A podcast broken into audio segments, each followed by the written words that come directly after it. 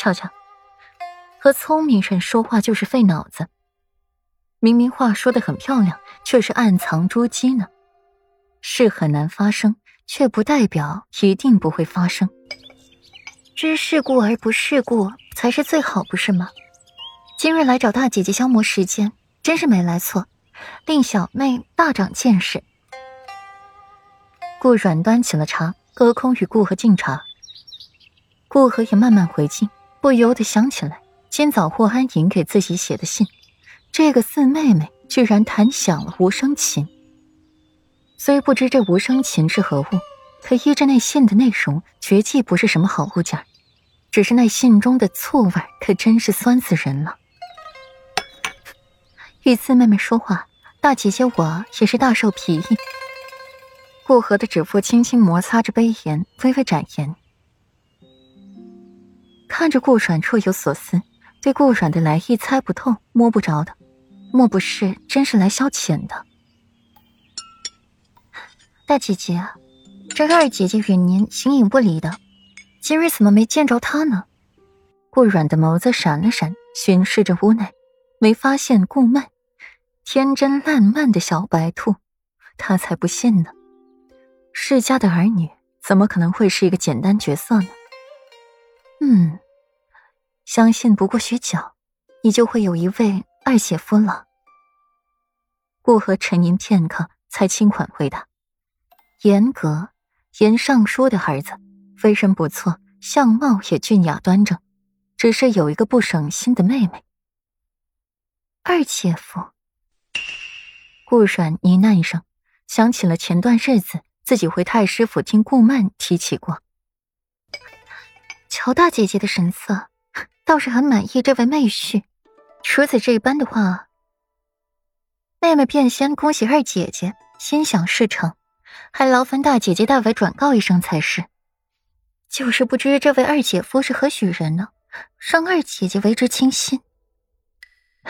是严尚书的公子，叫严格，四妹妹应当是见过的。顾河的面上露出了几分满意来。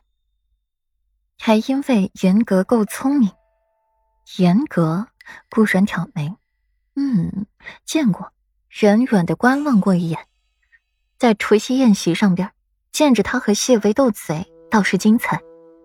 见过，大姐姐不仅才思敏捷，记性也好，四妹妹这回可不只是望尘莫及了。二姐姐如今有了倾心之神，不知大姐姐可有心头好？顾然展颜，语气愈发的松快，开始调侃起了顾河了。如今正被念叨着的顾二小姐顾曼，此刻正在追夫陆曼曼当中，此刻却是遇着了一只无比强悍的拦路虎。顾曼闪着晨曦一般光彩的眸，被月色慢慢的遮盖住，声音冷厉邪迷：“九公主拦着本小姐做什么？这男人家有断袖之癖。”九公主莫非也有这百合之喜？薄寒影唇角缓缓的漾出了一抹温暖的弧度，闲适的坐在了顾曼对面，扭头去瞧瞧前面花厅的景象，又转回了脑袋看顾曼，也不恼他，只是眸中的笑意愈发的深了。二小姐可真是会说笑，性情果然直率，不像那个城府深不可测的顾河。连说话都要拐上十个八弯，九公主才是说笑，说什么和本小姐谈谈心，宜虚幼时的同窗情谊，却不想派两个会拳脚功夫的奴才看着本小姐。九公主，这是什么意思？